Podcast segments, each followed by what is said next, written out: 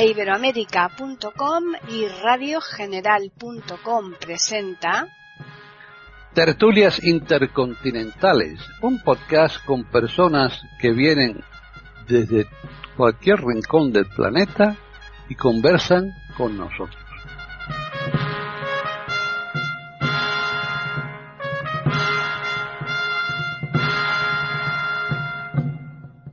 Bienvenidos otro día más a Tertulias Intercontinentales aquí en iberoamérica.com. Soy Paqui Sánchez Galvarro y hoy mm, de nuestros contertulios habituales nos faltan dos, pero sin embargo tenemos un invitado especial eh, que viene a tratar junto con el resto de contertulios el tema de hoy. Equivalion es un mm, tema realmente apasionante, ahora lo veremos según lo vayan desglosando. Vamos a presentar a nuestros contertulios. Está por un lado en Argentina la doctora René, ¿qué tal? ¿Qué tal Paquita? ¿Cómo les va a todos los queridos contertulios? Este, un placer escuchar a todos los oyentes y a nuestro invitado especial de hoy en este tema tan interesante, ¿no? Pues sí, realmente. Eh, por otro lado, tenemos en Colombia a María Eugenia de Hart. ¿Qué tal? Bienvenida. Gracias, Paqui. Gracias eh, por este tema también que, que de verdad es tan sumamente interesante y nos conecta con tantas cosas, con mucho interés para aprender y escuchar de nuestro invitado y saludo también a los oyentes. Eh, vamos a finalizar con Jorge Muñoz, que está en Chile. ¿Qué tal, Jorge? Hola Paqui, hola queridos contertulios, un saludo a todos ellos y a nuestros auditores porque el tema de hoy creo que va a ser muy interesante. Pues yo también lo creo. Y ahora sí, ahora ya vamos a saludar a nuestro invitado especial de hoy, que está aquí en Madrid, es Juan Carlos Parra. ¿Qué tal, Juan Carlos? Hola, Paquita, hola a todos. Eh, bien, hola también a los oyentes. Sí, efectivamente, es un tema muy interesante y además un tema que yo creo que abarca todos los ámbitos de la vida. Ahora lo veremos porque yo lo que he, intentado resumir un poco lo que es este libro, porque es un libro que bien sabéis se hizo en, en 1908. Hay varios autores que están propuestos para su autoría las últimas teorías hablan de, em, de, un autor que se llama William Walker Atkinson, que posiblemente fuese el más, eh, digamos, el que está en primera línea para ser el, autor al que se le puede adjudicar este equivalión. Eh, por, por, varios motivos, pero ya, hablaremos de esos motivos más un poquitín más adelante. Eh, yo he resumido este, este libro, porque este libro además viene, de, los principios antiguos alquímicos y no solo alquímicos, podríamos decir que viene también de la parte de Egipto, dado que en realidad es, es, un libro que apareció ya antes como el libro de la Esmeralda o el libro de Hermes Trismegisto, ¿no? el Tres veces oculto. Es un libro que está dentro de lo que se llama la filosofía hermética. Pero no solo eso, además es un libro que ha influido bastante, bueno, el libro no, sino las, las enseñanzas de, este libro que luego son recogidas aquí, ha influido bastante en lo que ha sido el, desarrollo de la alquimia, el desarrollo de, de la mística, el desarrollo de la estética. Es decir, ha, tenido un valor muy, muy importante a lo largo de la historia. Y estos siete principios, que más o menos eh, son los que nos cuenta el libro, son los siguientes eh, resumidos. Eh, el primer principio es el principio del mentalismo. El, principio del mentalismo dice que todo es mente, que el universo es mental, el todo es el conjunto totalizador, y nada hay fuera mm, del todo. Bueno, este principio es un principio que, como veis, eh, si habiese, los que habéis estudiado un poco de la alquimia, está también dentro de esos principios alquímicos. Incluso yo diría que dentro de los principios isíacos, que también en, el antiguo Egipto se daban con esas em, invocaciones a Isis, y sobre todo porque Isis es la, gran eh, protectora de la palabra mágica, ¿no? El segundo, el segundo principio, segundo mandamiento, como yo siempre los he, llamado, son el, principio de correspondencia. En este principio de correspondencia eh, se dice que como es arriba es abajo, como es adentro es afuera. Eh, este principio realmente lo que afirma eh, es el, que todo está en, que en todos los planos actúa eh, este principio, en el plano eh, físico, en el plano mental y en el plano espiritual. Bueno, pues efectivamente, dentro de los planos que nosotros conocemos, dentro de lo que es la, filosofía hermética, pues eh, efectivamente puede influye incluso en la filosofía eh, no solo hermética, sino podríamos decir eh, en, otros tipos de, dentro como la mística o por ejemplo en los primeros padres, en los primeros evangelios gnósticos que se pueden conocer, eh, el evangelio de Felipe si lo habéis leído o incluso el evangelio de Judas Iscariote, ¿no? Todo este tipo de, de, temas, de temas que luego van, van, a, van a confluir en esto. ¿Por qué? Porque, porque durante la Edad Media la alquimia, mm, digamos que fue un poco eh, fue un poco liosa, ¿no? Un poco, digamos, con muchos principios y al final pues se tuvo que reducir, reducir a estos principios de, Hermes Trimegisto. Luego, luego más adelante, si ya digo que hablaremos un poco, como que me imagino que vais a hablar también vosotros sobre el tema de, Hermes, de, de Tot, así que no lo voy a mencionar mucho porque quiero terminar con los principios. El tercer principio es el de la vibración.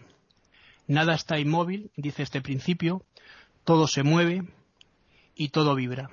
Efectivamente, todo está en movimiento. Es, el movimiento se opone siempre, el, el eros se opone siempre al tánatos. Es decir, la vida es el, es el movimiento. Son los tres grandes principales temas de, incluso de la literatura, ¿no? La vida unida al eros y en la muerte, ¿no? Que es el tánatos. El cuarto principio es el, de, polaridad. Este principio dice que todo es doble, todo tiene dos polos, todo eh, todos eh, tienen, un par opuesto, ¿no? hay un par opuesto. Los, semejantes eh, se oponen a los antagónicos, pero son, son lo mismo. ¿no? Los opuestos en este principio se dice que son idénticos en naturaleza, pero diferentes en grado y los extremos, eh, dice, también este principio que se tocan, esto que siempre decimos, los extremos se tocan, que se ha quedado como dicho, ¿no? Todas las verdades son, eh, son medias verdades y todas las paradojas eh, pueden ser o se pueden reconciliar, ¿no? Pueden ser reconciliables. El, principio quinto es el, de, el del ritmo. Todo, todo fluye y refluye todo tiene su, todo tiene su periodo de, avance y de retroceso, eh, todo asciende y todo desciende y todo se, y todo se, mueve como un péndulo de derecha a izquierda, izquierda a derecha. Este principio, el principio, eh, lo que hace el ritmo, en realidad, es la compensación. Vale. El sexto principio es causa-efecto, que eso también otro de los principios importantes dentro del, dentro del, eh, Kibalion. Eh, toda causa tiene su efecto y todo efecto tiene su causa. Mm, eh, todo, sucede de, todo sucede de acuerdo a la ley. La suerte y el, azar, digamos que son dentro de lo que es este principio, son normas que, nos, que son desajustes a, la ley. Y de alguna manera hay muchos actúa en muchos planos en, el plano de la causalidad y en el plano de en los planos que ya hemos dicho antes físico mental y espiritual. Eh, pero nada escapa a la ley. La ley es lo importante y el séptimo principio es el principio de género. El, género existe mm, por todas partes. Todo tiene su principio masculino y femenino. El género mm, se manifiesta en, en todos los planos también de, que hemos dicho antes. Y eh, en, el, en el plano, digamos, eh, físico, es vulgarmente más eh, conocido como la sexualidad, pero es mucho más y es mucho más importante que esto. ¿no? Y voy a dejaros con una oración, si queréis, de la diosa Isis, que, para que veáis que también es importante dentro de todos estos principios. ¿no? Dice la oración, la sangre de Isis, la fuerza de Isis, la palabra mágica de Isis, todos los principios de todas, las, todas las potencias de Isis se unen en un abrazo para, para proteger a este grande y divino ser. Pues más o menos esto es lo que, lo que traigo. Muy bien. Pues ahora vamos a continuar con René. Bueno, eh, la verdad es que yo, si soy sincera, no conocía este libro que Valión.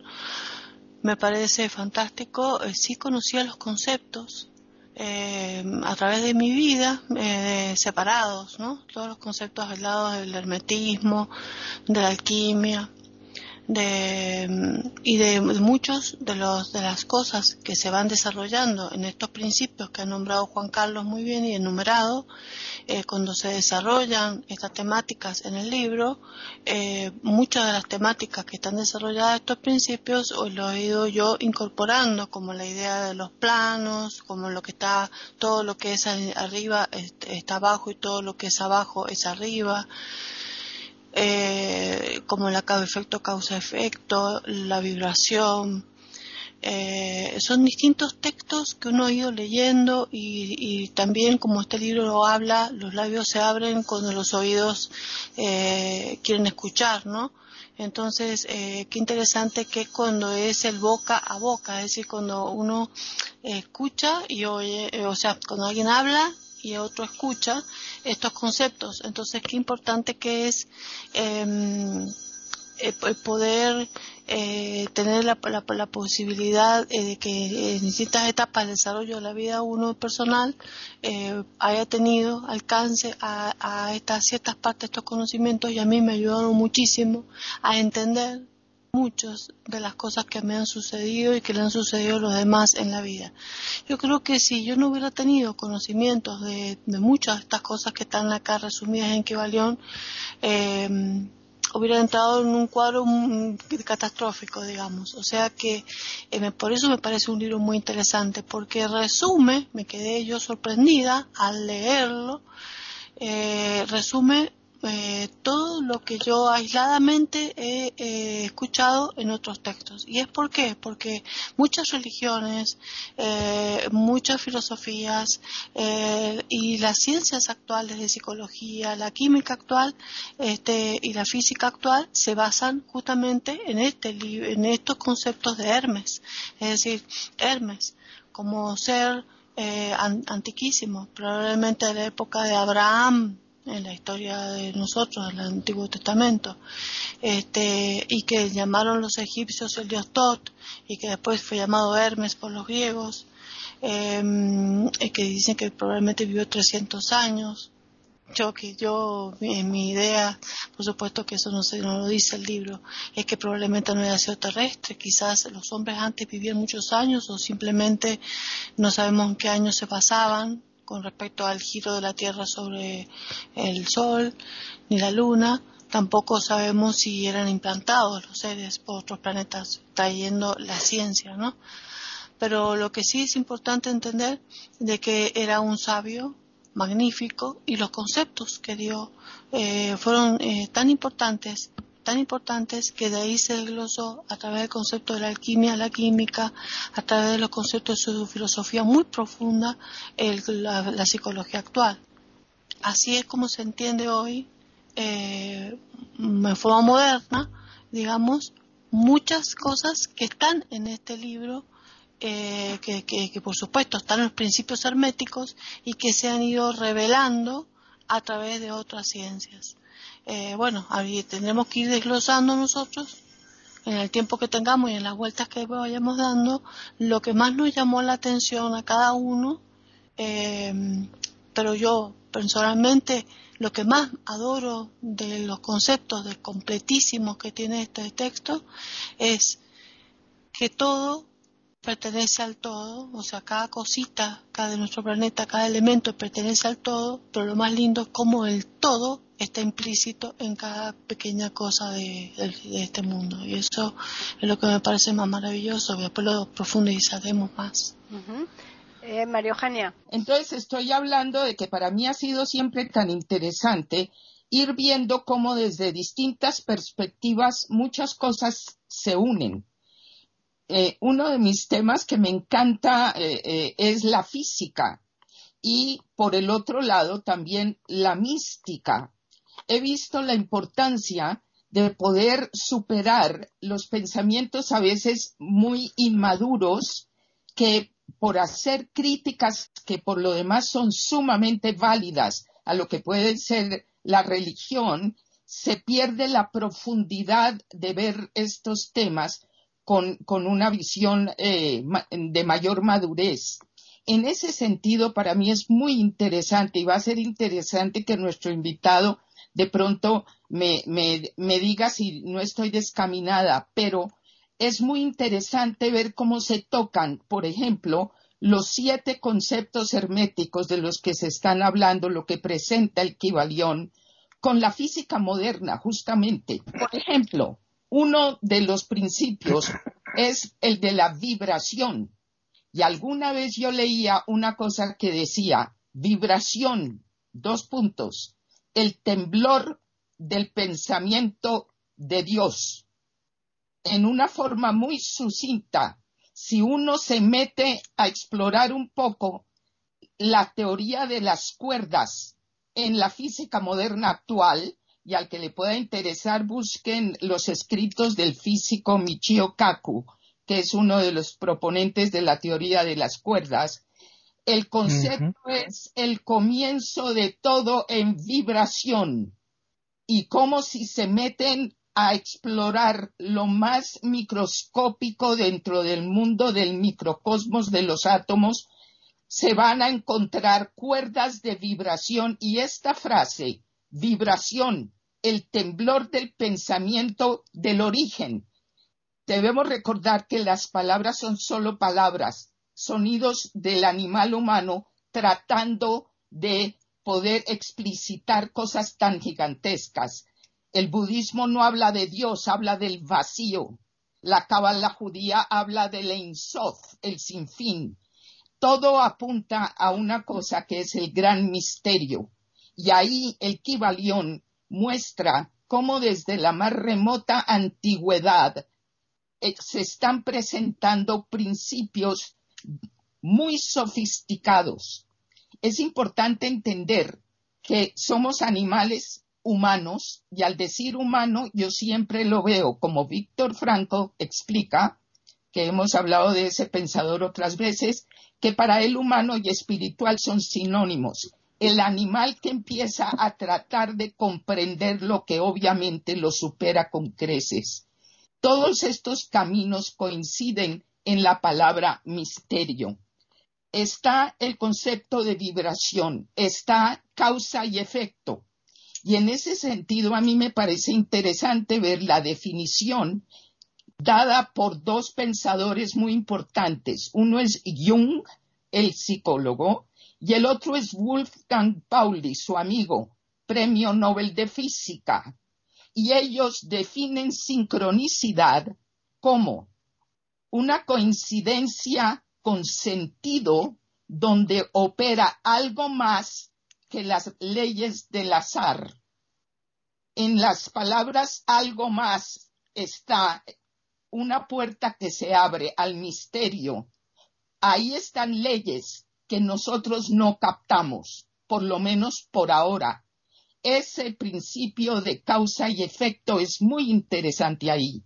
El primero, el mental, el mentalismo, todo es mente.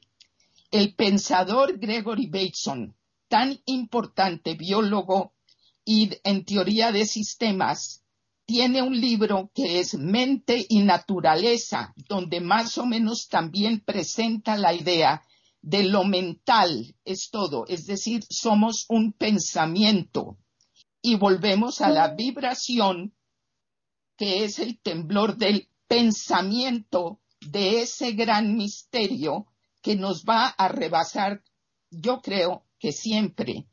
Yo por ahorita dejo ahí porque son las cosas que me llaman poderosamente la atención, pero termino este pedacito insistiendo en que si miramos la física moderna, empezamos a encontrar que algunas cosas que han sido desechadas olímpicamente se han desechado con menos rigor del que a veces en la academia se le presta a otros temas.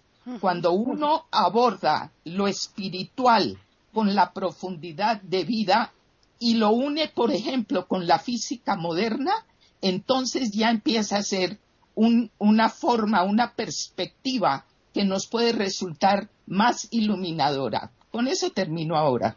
Están escuchando tertulias intercontinentales en iberoamérica.com. Bien, Jorge. Bueno, yo quiero centrarme un poco en la figura de Hermes Trismegisto, que como ocurre habitualmente con estas eh, figuras que parten del amanecer de los tiempos, se mueven entre la leyenda y la realidad, ya que no hay ninguna constancia de la existencia real de este sabio. Algunos sostienen que fue la fusión simbólica y humanizada del dios egipcio Tot y el dios griego Hermes, ambos con propiedades similares, creadores de la música, la escritura, etc. Para otros, Hermes Trismegisto fue el profeta Enoch. Otros comentaristas sostienen que fue el padre de Matusalén y abuelo de Noé. Otros lo sitúan como contemporáneo y maestro de Abraham. Es decir, hay opiniones para todos los gustos en cuanto a la veracidad de este supuesto sabio. Otros sostienen que rescarnó varias veces y hablan de tres Hermes Trismegistos, no de uno. Otros lo sitúan como un ser real que habría existido hacia finales de la dinastía Ptolomeica, que como todos sabemos desde raíz griega, los ptolomeos no hablaban egipcio, hablaban griego, salvo Cleopatra, que dominaba varios idiomas, entre ellos los dialectos egipcios. Para otros comentaristas, Trismegisto es simplemente un nombre utilizado por diversos autores paganos que firmaban como Trismegisto, algo parecido a lo que pasó con el nombre Homero, que según algunos eran varios poetas que se escondían tras esta figura. Al margen de estos aspectos que pasan a ser anecdóticos, lo importante es el conocimiento hermético, que según todo indica, este conocimiento hermético, cerrado, oculto, secreto, del antiguo Egipto, donde estuvo entre otros Pitágoras, que también fundó sociedades secretas, un conocimiento hermético. Este conocimiento, cuyos siete principios, tal como decía María Eugenia, tienen un extraordinario parecido con los supuestos de la física moderna, salvo el primero, este conocimiento aparece en muchas corrientes de pensamiento que fueron influidas por el conocimiento hermético, como el hinduismo, el judaísmo, el budismo y también en algunos aspectos del cristianismo. Este conocimiento se trasladó a través del tiempo y, por ejemplo, en el siglo X apareció el llamado Corpus Hermeticum. En el siglo X en realidad fue recopilado por Miguel Celo, cuerpo que contenía 17 tratados y en varios de ellos se refiere a Dios, a la divinidad como un todo mental al que se refirió Juan Carlos en su intervención. Influyó este conocimiento en muchísimos autores posteriores de gran importancia. Este conocimiento hermético eh, llegó al Renacimiento, donde fue reflotado en la corte, voy a decir entre comillas, de Cosme de Medici, que accedió a una copia de este corpus hermeticus y ordenó a uno de los sabios de su mansión que abandonara la traducción de Platón y se dedicara a traducir al latín este corpus hermético. Eh, después me voy a referir entonces a este conocimiento en la Edad Media. Por ahora dejo la palabra. Muy bien, Juan Carlos. Bueno, pues eh, todo lo que todo lo que se ha dicho, eh, tanto René como María Eugenia y Jorge, están dentro de lo que son los principios eh, que, hemos dicho al principio, al comienzo del programa. Voy a, centrarme en una cosa que a mí me ha parecido muy interesante que ha dicho María Eugenia, que es eh, la física y eh, la mística. Efectivamente, dentro de lo que es la alquimia, la alquimia une a, una estas dos eh, cualidades, la física y la mística. Recordemos que ha habido personajes médicos, físicos, musulmanes en la Edad Media que trabajaban con estos dos conceptos, el concepto del Corán, por un lado, y el concepto de la curación. Pero no me quiero centrar simplemente en eso, simplemente deciros que la mística o la ascética, que es un periodo de la, un paso de la, de la, de la mística, desde sus comienzos, digamos, y podemos incluso eh, eh, remontarnos a, a, Plotino, ¿no? que es uno de los primeros eh, impulsores de esa mística, él tuvo varios contactos místicos, ¿no? Y posiblemente el primer fundador de lo que es la Tebaida y todo este, este tipo de primer cristianismo y con posterioridad mm, que se va a crear eh, se van a crear otro tipo de, derivados en el siglo XVI y XVII sobre todo en el siglo XVI con esos autores como San Juan de la Cruz y Santa Teresa en cuanto a la física, pues mira, yo soy un apasionado de la física cuántica, aunque me he dedicado toda mi vida a la literatura, pero soy un apasionado de la física cuántica. Creo en esa teoría las cuerdas eh, y creo también que eh, dentro de esa teoría de las cuerdas está todavía está todavía en pañales y todavía se tiene que investigar más. Pero sí que es verdad que todos, eh, si nos paramos a, pensar qué somos, en realidad somos átomos y los átomos eh, conectados están muy separados de nosotros, somos agujeros, en realidad somos pequeños mundos en miniatura, como decía, como decía René también, ¿no? Mm, los principios, los principios que hemos, que hemos visto, pues bueno, intentan resumir eh, lo que decía Jorge, un, un, periodo que, evoluciona, digamos, desde la alquimia hasta la física. Recordad que uno de los grandes eh, alquimistas, siendo un gran físico, fue Isaac Newton, ¿no? Isaac Newton, que además en sus ratos libres él manejaba y trabajaba eh, con diferentes productos cercanos al mercurio. De hecho, se cuenta que Newton tuvo muchos problemas al final de su vida porque los humos del mercurio le dejaron una discapacidad de la corteza cerebral. ¿no? Estamos hablando de que eh, casi todas las personalidades importantes que luego han sido grandes físicos han trabajado primero con lo primitivo, que es lo, fundamental y con lo que se tiene que trabajar con la materia primera.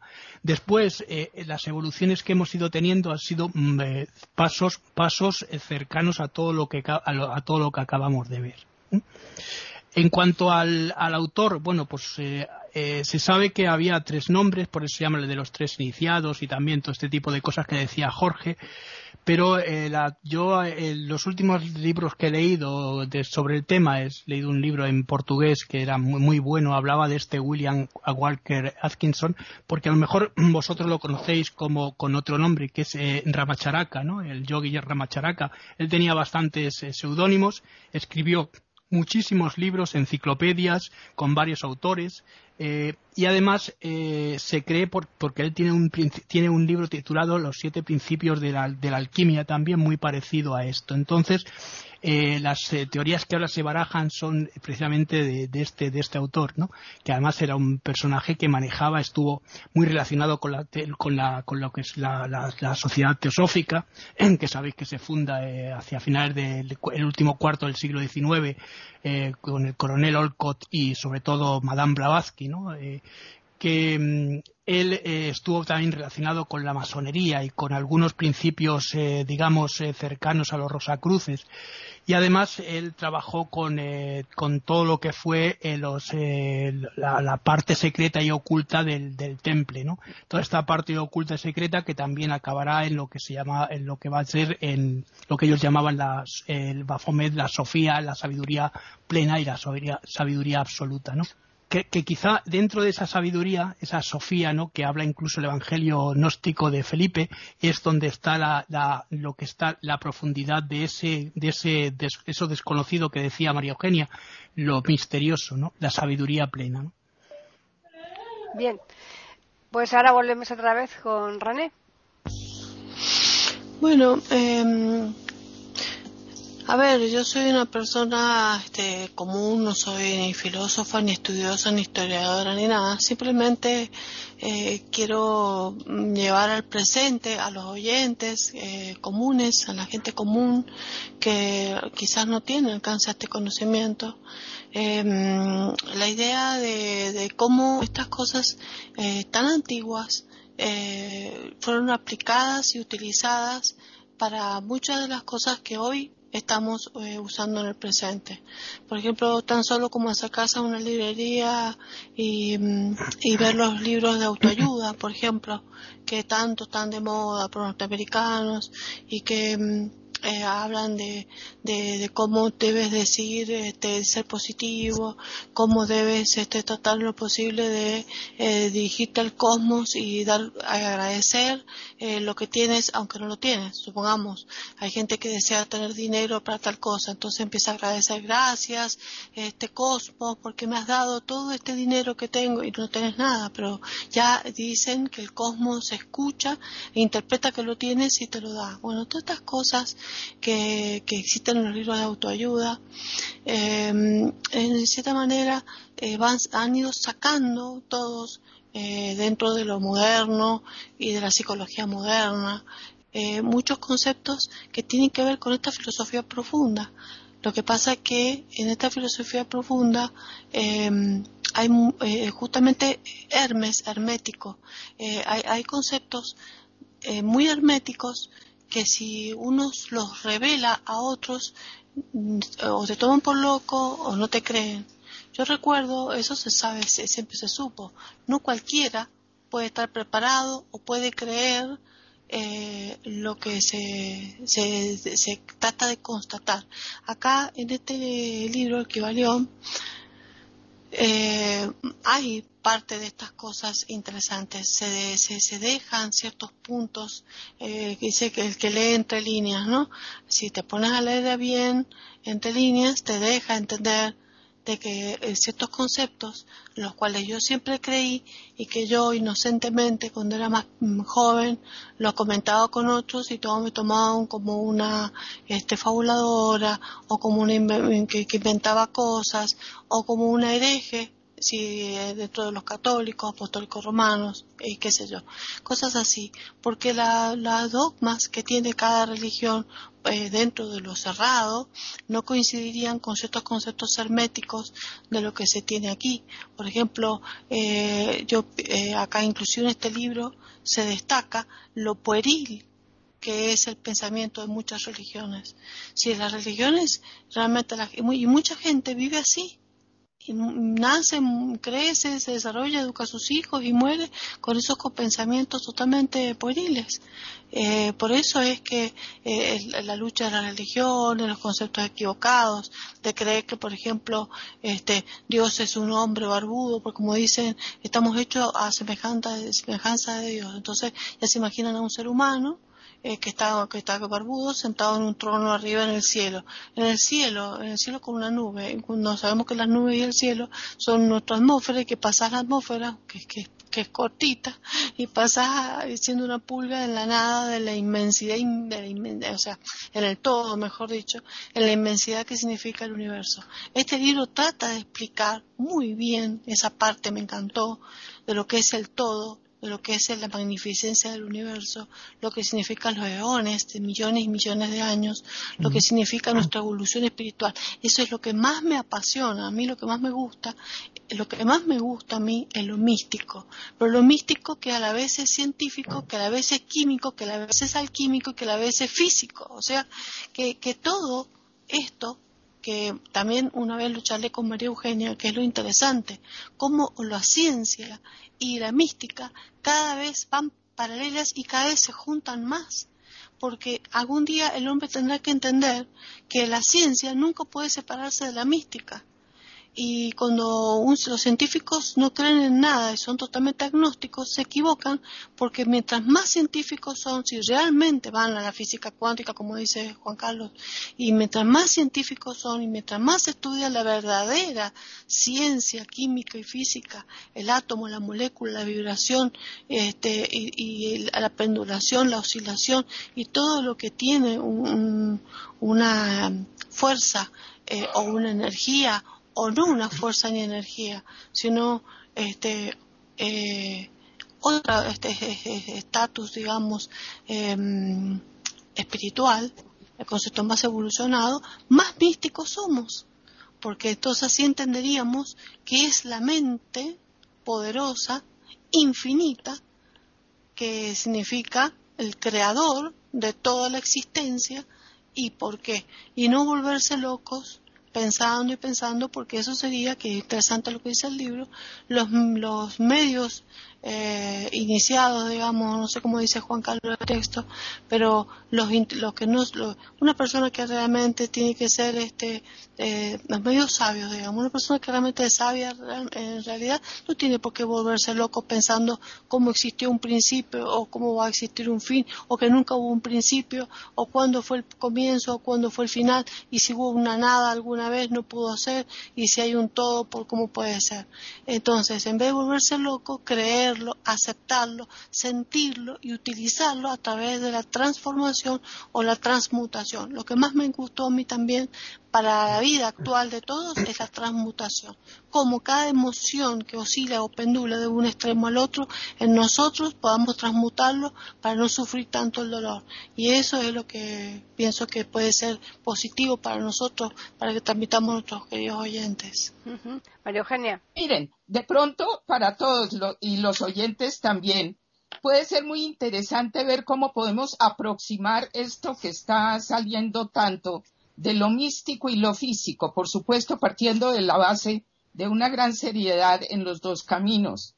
Y lo primero que pensé fue en el, el, el estudioso científico y sacerdote Georges Lemaitre, que fue belga el que propuso lo que hoy conocemos como el Big Bang, el comienzo, ¿no? El comienzo de todo. Lo interesante es que este, eh, él decía, había dos caminos de búsqueda de la verdad, la ciencia y la religión, y yo los tomé ambos. Él se hizo eh, sacerdote. Él propuso lo que se conoce hoy como Big Bang. A Einstein le pareció atroz ese pensamiento que era basado en sus ideas, etcétera, pero posteriormente le pidió excusas a Lemaitre y le dijo, usted tenía razón. ¿Cómo podemos conjugar las dos vertientes. Yo no sé si Juan Carlos de pronto cuando habló del libro en portugués, yo leí eh, a José Rodríguez dos Santos, no sé si es el mismo autor, pero eh, es interesante cómo él explica estos conceptos que se nos confunden a los que no somos especialistas. Pero, por ejemplo, plantea dos cosas para que veamos cómo se pueden unir el principio de incertidumbre, los teoremas de incompletitud y la teoría del caos han probado que lo real es inaccesible. Eso es la ciencia. Y ahora, según los Upanishads, los Upanishads es el último de los Vedas, estos son los textos sagrados del hinduismo.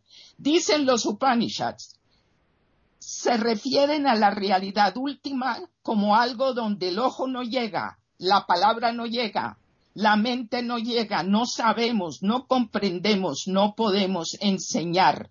Habrá siempre un misterio en el final del universo. Y cuando vamos viendo cómo en diferentes lenguajes nos vamos aproximando a las mismas cosas.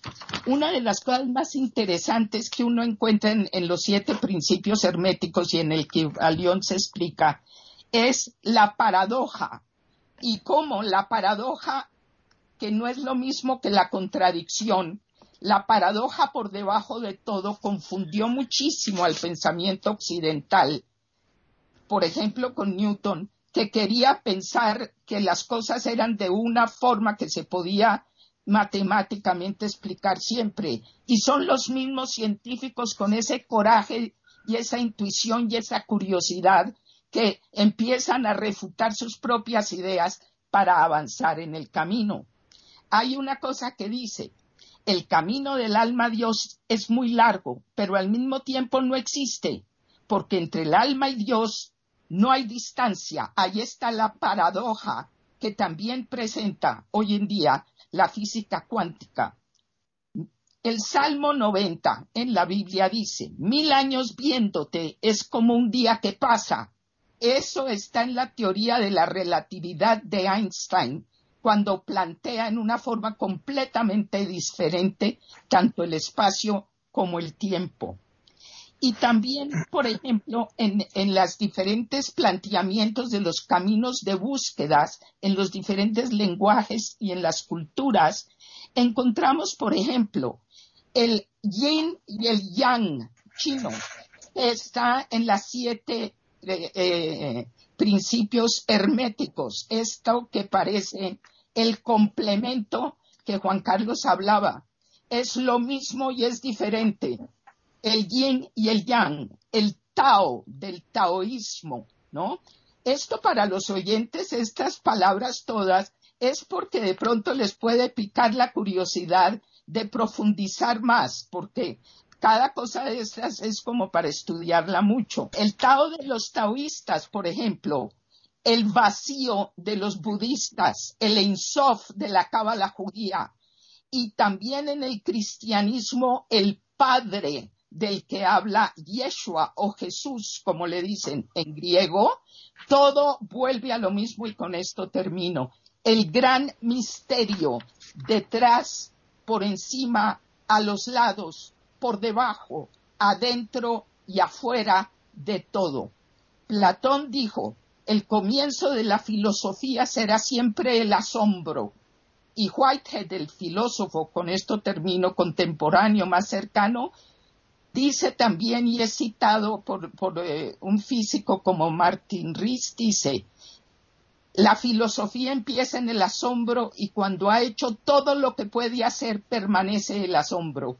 Yo con esto termino ahorita para decir que en la física y en la mística permanece todo el tiempo el asombro. Con eso termino. Están escuchando tertulias intercontinentales en iberoamérica.com. Jorge. Bueno, tanto Platón como todo el neoplatonismo está influido por este conocimiento hermético, así que en, eh, Platón se encuentran muchos de estos elementos. Quiero comentar dos de los siete principios del hermetismo, el, principio de vibración, porque en el hinduismo hay una imagen muy bonita, perdón, en el yoga tántrico, cuando se refiere a Dios diciendo que es un niño que danza y al bailar hace vibrar todo el universo. Ahí está el principio de vibración. En cuanto al principio de, de los opuestos, efectivamente los opuestos, que son iguales en sustancia pero distintos en gradación, se pueden explicar de manera sencilla pensando en la oposición luz-oscuridad.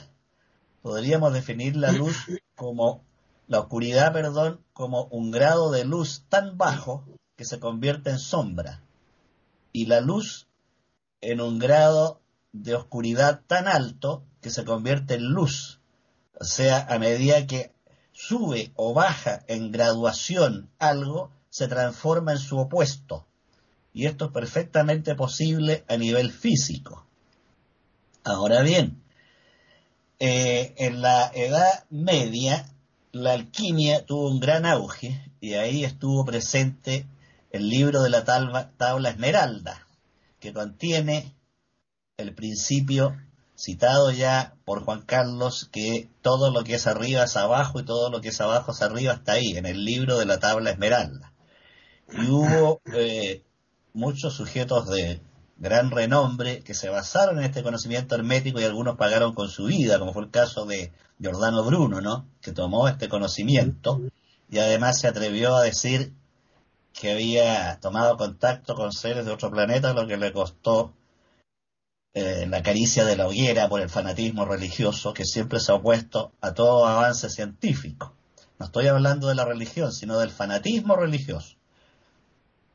Eh, Paracelso fue otro gran alquimista que también conoció esta sabiduría hermética y la utilizó y la aplicó.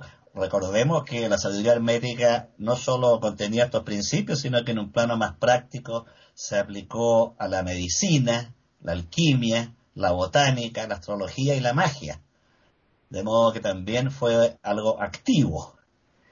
En la Edad Media eh, hay un libro muy curioso que es el libro de los 24 sabios, surge ahí, que se cuenta que 24 grandes sabios se reúnen para definir a Dios.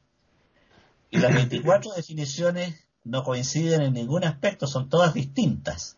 Pero la más famosa, la que ha trascendido, dice que Dios es una esfera infinita cuyo centro está en todas partes y la circunferencia en ninguna. Esa fue una definición de Dios que se dio en la Edad Media en el libro de los 24 sabios. Muchos científicos también utilizaron el conocimiento hermético como Copérnico en su esquema heliocéntrico del universo se basó también en este conocimiento. De modo que hay una evolución gradual a través de los siglos del conocimiento oculto, del misterio, hacia el conocimiento científico. No, la ciencia no aparece en el vacío, no aparece de golpe como algo, eh, como un quiebre, sino que al revés, es el resultado de miles de años de exploración del ser humano, de a veces andar a tientas en las tinieblas, a veces acertando, equivocándose mucho, pero siempre avanzando.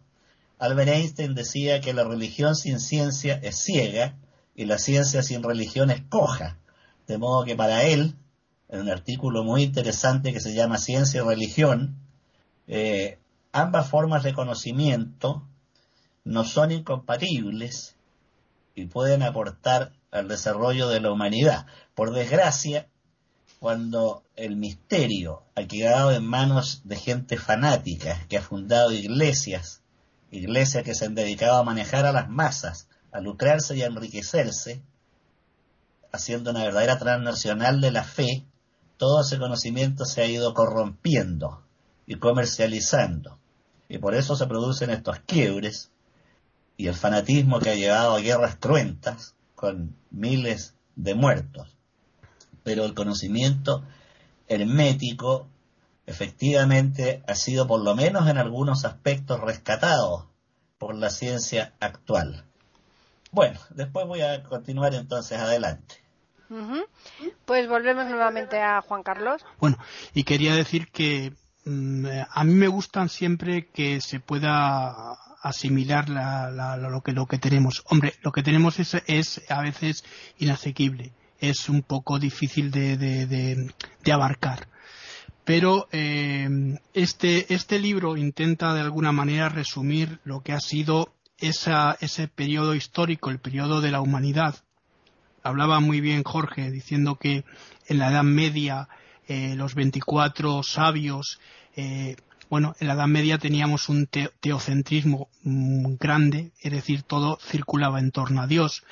En el Renacimiento todo eso va a cambiar, ¿no? Con esa figura famosa de Vitruvio y eh, se vuelve otra vez a lo que era lo antiguo, ¿no? Al, conocimiento de, Roma, se rescata y entonces intenta hacer una conciliación entre Dios, religión. El problema, como tú decías, es cierto, ¿no? Que el fanatismo ha producido monstruos. Es decir, pero ya no el fanatismo, sino la jerarquización de la idea. Estamos hablando de que las ideas de los grandes eh, creadores o profetas de religiones son maravillosas. Ahora esa idea cuando llega a un, eh, digamos, una jerarquización, se, eh, se, sublima y se llega al poder de, físico, ¿no?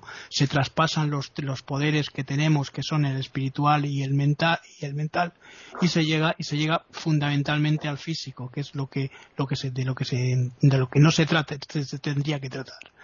Entonces, eh, durante mm, mucho tiempo eh, este libro, como dice René, estuvo, pues bueno, se, se le dio en determinados círculos Incluso llegó a círculos que no tenían que haber llegado, porque también los nazis utilizaron este libro para sus temas ocultos, ¿no? Recordemos esas reuniones de, Himmler y ese tipo de, conocimientos, eh, sobre todo subliminando y, poniendo por encima lo que venía de, eh, la parte nórdica, ¿no? o si lo queréis de la religión nórdica. Ah, otra de las cosas que a mí me, me, me, me, ha gustado también mucho la intervención de Eugenia, está hablando sobre, sobre María Eugenia, perdón, sobre el tema de los Upanishads. Bueno, el tema de los Upanishads es un tema curioso y los Vedas. Hay un libro mm, también que mucha gente debería de leer que es el Mahabharata. En el Mahabharata encontramos el Bhagavad ¿no? que es uno de los, es el sexto libro precisamente de, del, del Mahabharata. Y aquí es, hay un encuentro entre Arjuna eh, que es eh, un guerrero y Krishna. Y aquí se dan también una serie de principios interesantes que también están dentro, recogidos aquí en el Kivalion.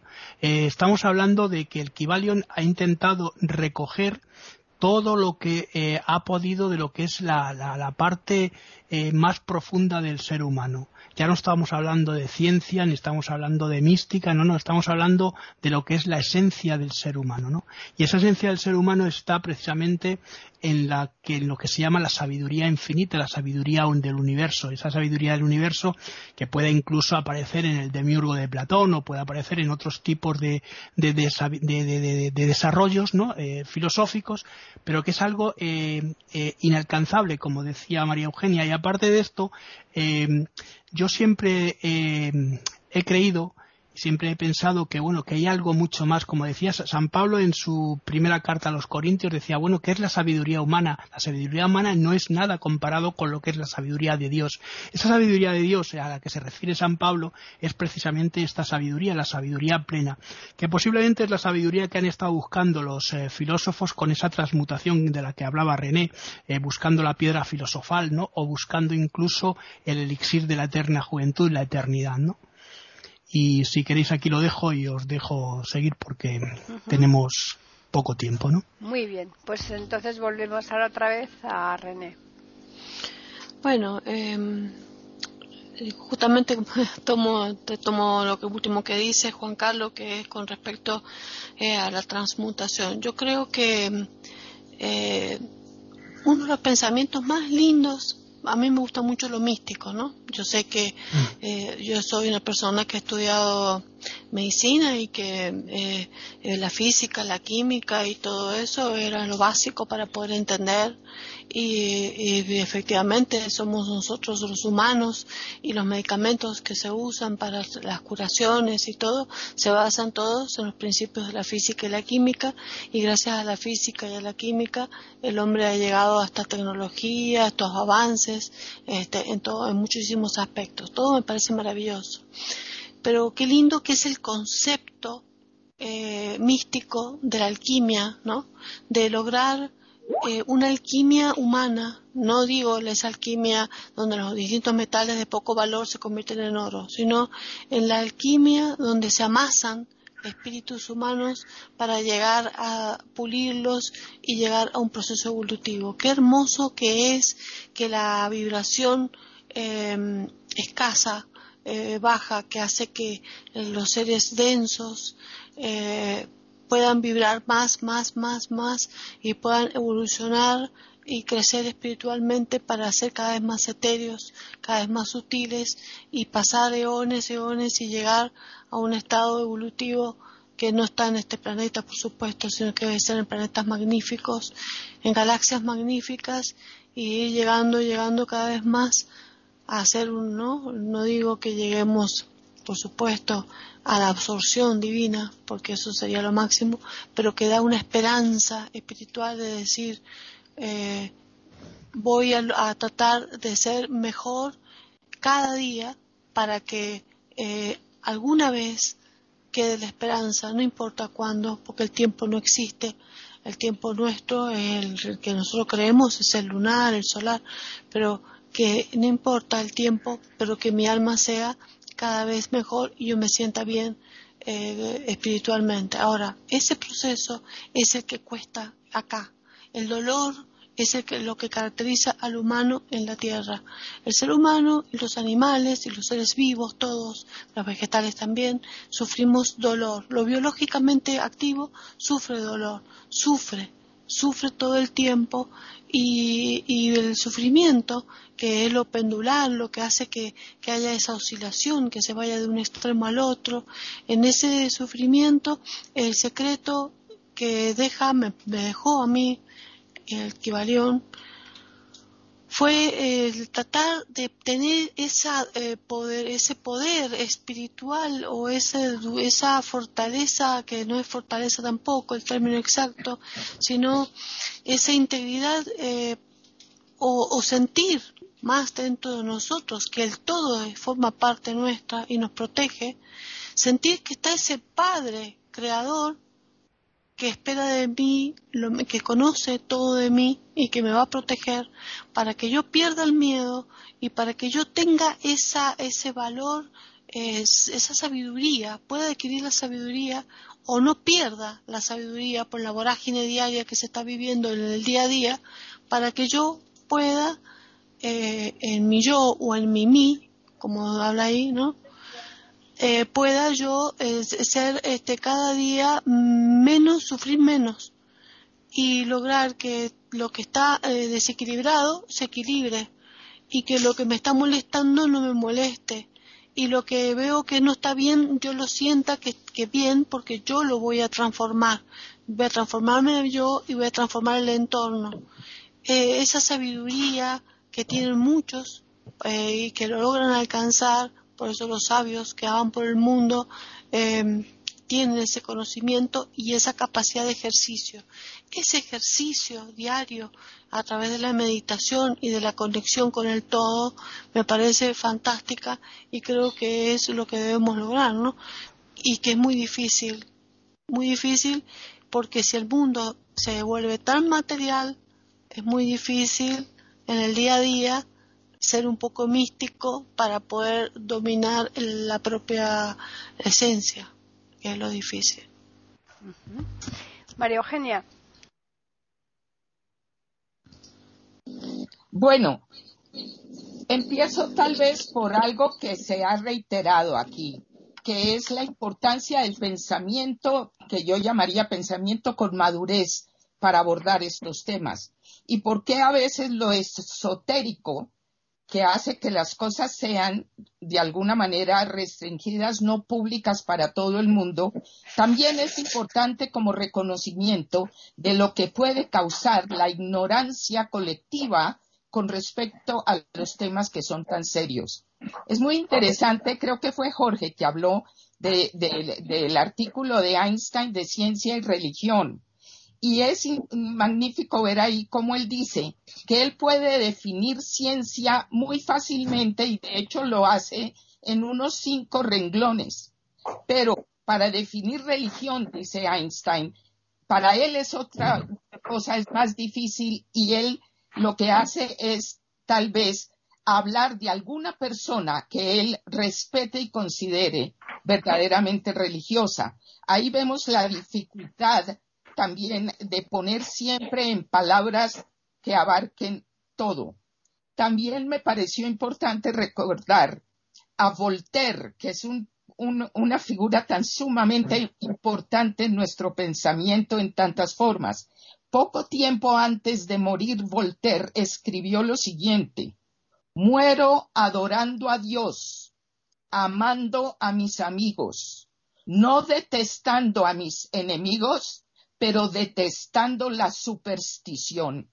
Y creo que en la palabra superstición está la voz de alarma de que eso realmente es lo que no permite que nuestro pensamiento y nuestro conocimiento se pueda ampliar sin quedar en jaulas que han llevado a la Inquisición y a tantas formas de persecución de los seres humanos que se atreven a pensar en otras formas, ¿no?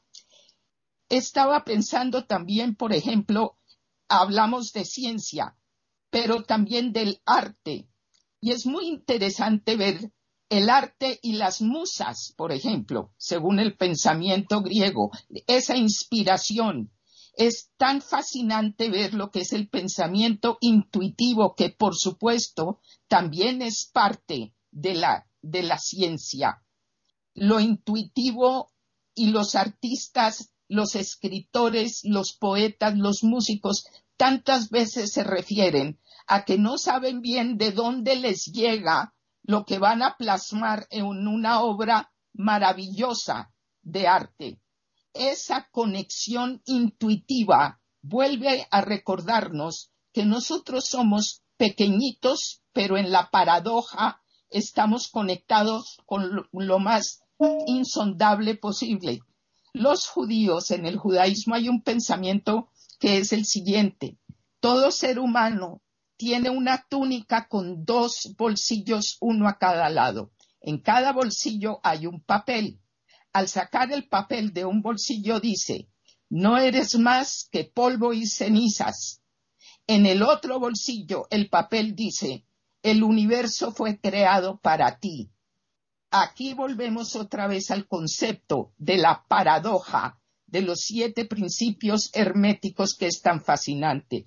Y por último, para los que les pueda interesar la gematría, la cosa fascinante de los números, incluido Pitágoras, que ya se mencionó, la matemática, etcétera, es muy interesante el estudio de los números y cómo hay tres números particularmente destacados que son el 3, el 7 y el 1. En el Kibalión vemos las tres cosas porque están los siete principios, está la unidad, el todo, y está Hermes Trismegisto, que incluye el número tres.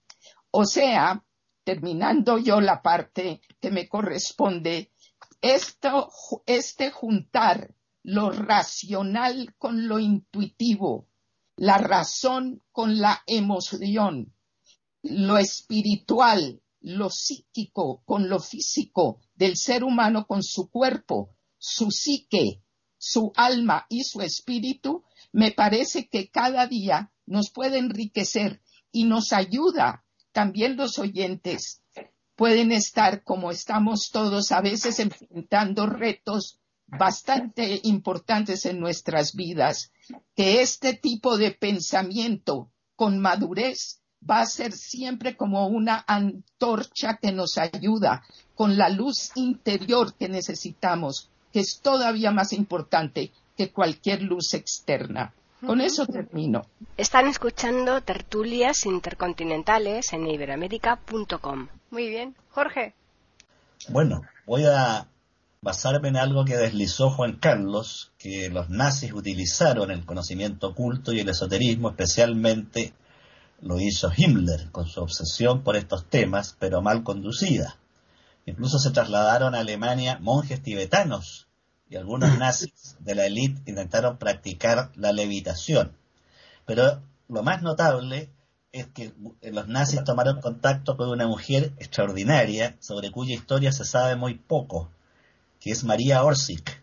María Orsic tenía 18 años, era espírita, era de extraordinaria belleza era bailarina, usaba el cabello hasta el suelo. Esta muchacha caía en trance y ella diseñó varios planos de física, siendo bailarina no era física, para la construcción de naves espaciales. Estos planos fueron revisados por Schumann, no el músico, sino un profesor de física contemporáneo de María Orsic, que además se carteaba con Nikola Tesla. Estos planos estaban escritos en un idioma semejante al sánscrito y contenían una serie de fórmulas físicas que los alemanes aplicaron en secreto y construyeron varias naves espaciales. María Orsic tenía un grupo de amigas, todas con el pelo hasta el suelo, todas medium, y ella desapareció. Nunca se ha sabido el final de María Orsic. Yo he investigado en distintos libros internet y no hay respuesta sin embargo, lo último que se sabe de ella es que habría abordado alguna de estas naves hechas en base a estos planos que le fueron transmitidas por estos seres de otra dimensión.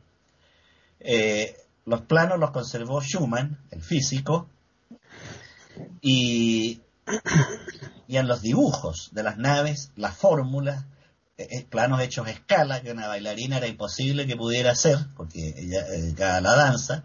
Entonces ahí tenemos otro elemento misterioso que se dio en la Alemania nazi por alguna casualidad y estos nazis alcanzaron a construir alrededor de media docena de estas naves y en una de ellas desapareció María Orsic y sus amigas. Quiero señalar que este conocimiento hermético, que es oculto, que durante siglos estuvo escondido para ciertas élites, en la actualidad, pese a que este mundo parece tan materialista, está ocurriendo al revés, se está difundiendo y popularizando a través de Internet. Cualquiera que se meta a YouTube va a encontrar centenares de páginas con el Kibalión, con el eh, Corpus Hermeticum, con la tabla Esmeralda, con los siete principios. Entonces, al revés de lo que se cree, muchas de estas cosas que permanecían en círculos cerrados se están abriendo a todo público. Esto tiene ventajas y desventajas. Como todas las cosas, tiene la ventaja de democratizar un conocimiento, pero también la desventaja de distorsionarlo, transformarlo en supersticiones. Quiero terminar una frase del poeta chileno Vicente Huidobro, que decía, cuando me siento a escribir un poema, me siento como si estuviera instalado ante un tablero de ajedrez abierto al infinito. Si en ese momento me interrumpieran, podría morir. Qué tremendo. Bueno, pues, pues como siempre el tiempo se nos escapa, es tremendo porque parece que corre más de lo que querríamos y aún así aún nos va a dar lugar a que podamos hacer una ronda de resumen, ¿eh? a intentar abreviar y resumir cada uno pues eh, el tema como queráis. Así que vamos a empezar con Juan Carlos. Bueno, pues yo voy a ser breve porque ya creo que hemos dicho todo y hemos y no quiero no quiero repetirme. Simplemente decir eh, que este libro es interesante tenerlo como manifestación de vida, porque entre otras cosas va a enseñar una cosa que a mí me, me llama mucho la atención, es ese miedo a la muerte, ¿no? Va a quitar ese miedo a la muerte. Simplemente nos va a enseñar que la muerte es un paso más, es una transformación. Eh, dentro de lo que podemos llamar la permutación, ¿no? Es una transformación a algo. Y en cuanto a lo que decía María Eugenia, es cierto, ¿no? Y también lo, me parece lo ha mencionado René por encima, es el, hecho del budismo. El budismo, mm, eh, poca gente puede llegar a la iluminación como llegó Buda, porque eh, en un momento dado llegó a ese periodo de compensación en el péndulo y supo alejar de él los dolores y las felicidades para llegar a, a desaparecer en la nada, ¿no? Que es el vacío, ¿no? En, el, en cuanto a, la, a lo que es el llegar a algo parecido, pues mira, eh, hay, hay muchas teorías, pero las teorías, eh, como decía también eh, eh, Jorge, se subliman, es decir, eh, cuando tenemos una, una, una, historia, algo que es verdaderamente importante, eh, se suele convertir en leyenda y cuando la leyenda y la historia se unen siempre vence la leyenda. oración alquímica que dice el sol es mi padre, la luna es mi madre, el aire lleva la semilla y la tierra la germina. Simplemente. Y con esto pues eh, creo que lo, voy a dejar para que continúe René, ¿no? Efectivamente, René. Bueno, como resumen también, este, me parece que este tema ha sido un tema muy bonito, muy lindo, em, que el mundo está lleno, eh, de, tiene una historia inmensísima eh, y muy bastante hermética, que se sabe poco, como dice este Juan Carlos, realmente eh, es leyenda, ¿no? Quizás eh, todo ha quedado de boca en boca a través de los mensajes, a través de los dichos, de lo que las creencias. Así surgieron las religiones, así surgieron las distintas ideas y el hombre como todos somos únicos y repetibles y todos pensamos diferente, va eh, teniendo su, su pensamiento eh, científico, agnóstico, escéptico o, o religioso y fanático también. Entonces, pienso que lo ideal sería que por lo menos de que nos quede como concepto nosotros en esta rueda de, tertulias, que, el alma o el espíritu o lo que quieran llamar esencia o conciencia, lo que quieran, el nombre que quieran ponerle, lo que tenemos nosotros interior, que nos moviliza, eh, es eterna, que el camino es muy largo, pero que es hermoso, que el camino no es, que, que este camino en la tierra es efímero, que es transitorio, eh, y que tenemos que tratar de vivirlo como una experiencia, eh, eh, digamos, lo menos dolorosa posible si fuéramos inteligentes, saberlo manejar, no desbordarnos y tener, como dice Juan Carlos, no miedo a la muerte, sino la esperanza y la ilusión de que nuestra alma sigue, sigue, sigue, no sabemos en qué planos, y creer realmente que lo que hay acá, lo que es ahí abajo está arriba y lo que está arriba está abajo. Entonces no es más, más que pasar de un estatus a otro estatus, nada más. Más físico, menos físico, más denso, menos denso, más vibratorio, menos vibratorio. No interesa, simplemente la idea es ser cada vez más etéreo, cada vez más evolucionado y así llegar a una vez a ser seres luminosos, ¿no? Y siempre aspirar a eso, en lo posible, nada más. María Eugenia.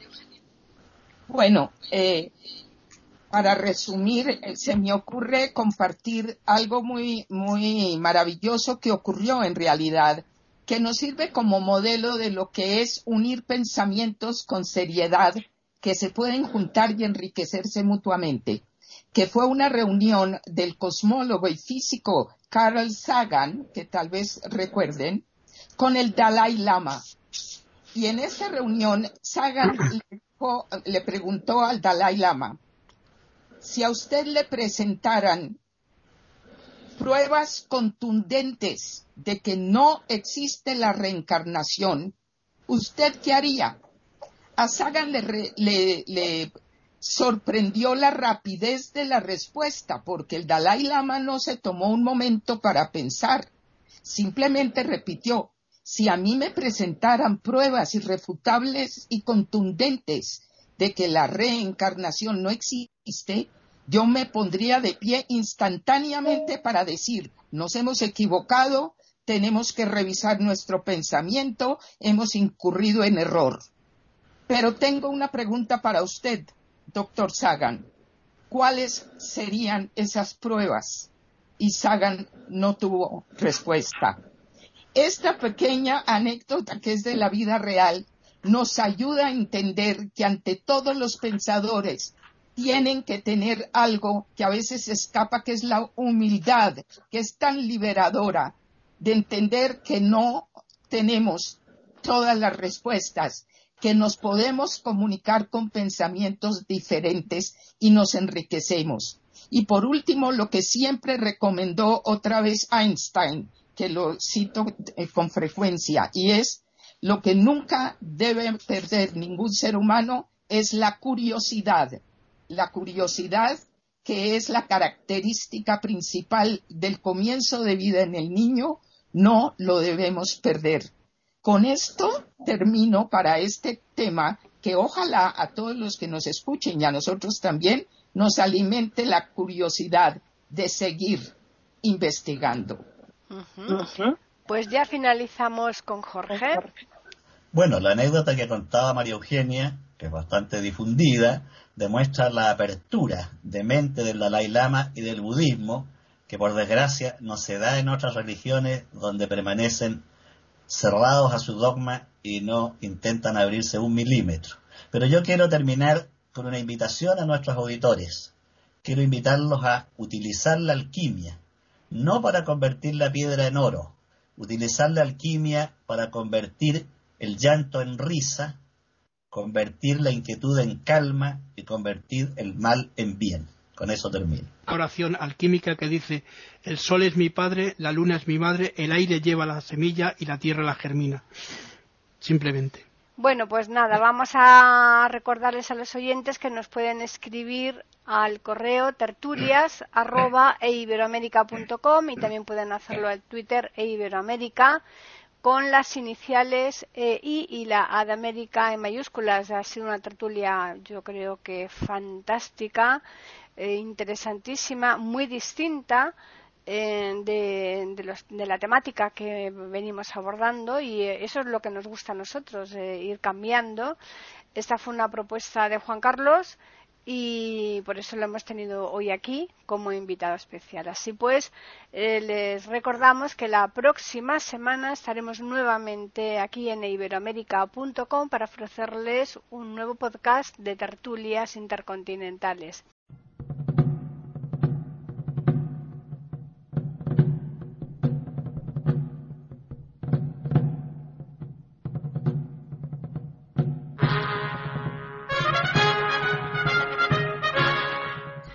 Acabamos de ofrecerles el podcast de tertulias intercontinentales. Aquí en iberoamérica.com y radiogeneral.com. Regresen la semana que viene para un nuevo episodio. Hasta la próxima semana.